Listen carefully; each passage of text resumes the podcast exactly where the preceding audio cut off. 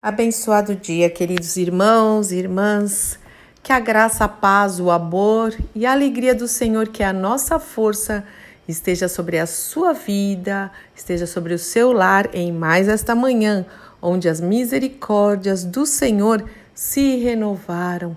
Louvado, bendito e engrandecido seja o seu nome. Hoje é o dia em que eu compartilho com vocês conteúdos preciosos para a minha vida.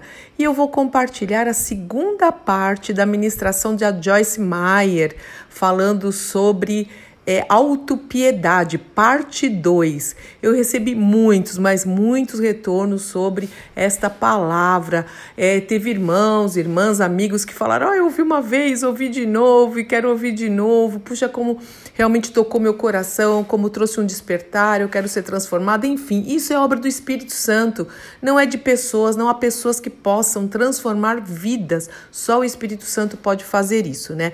Então, a parte 2 vocês vão gostar muito, tenho certeza. Se não lembra, se quiser, ou se quiser relembrar, relembrar a parte 1, um, ouça de novo e já pega a sequência.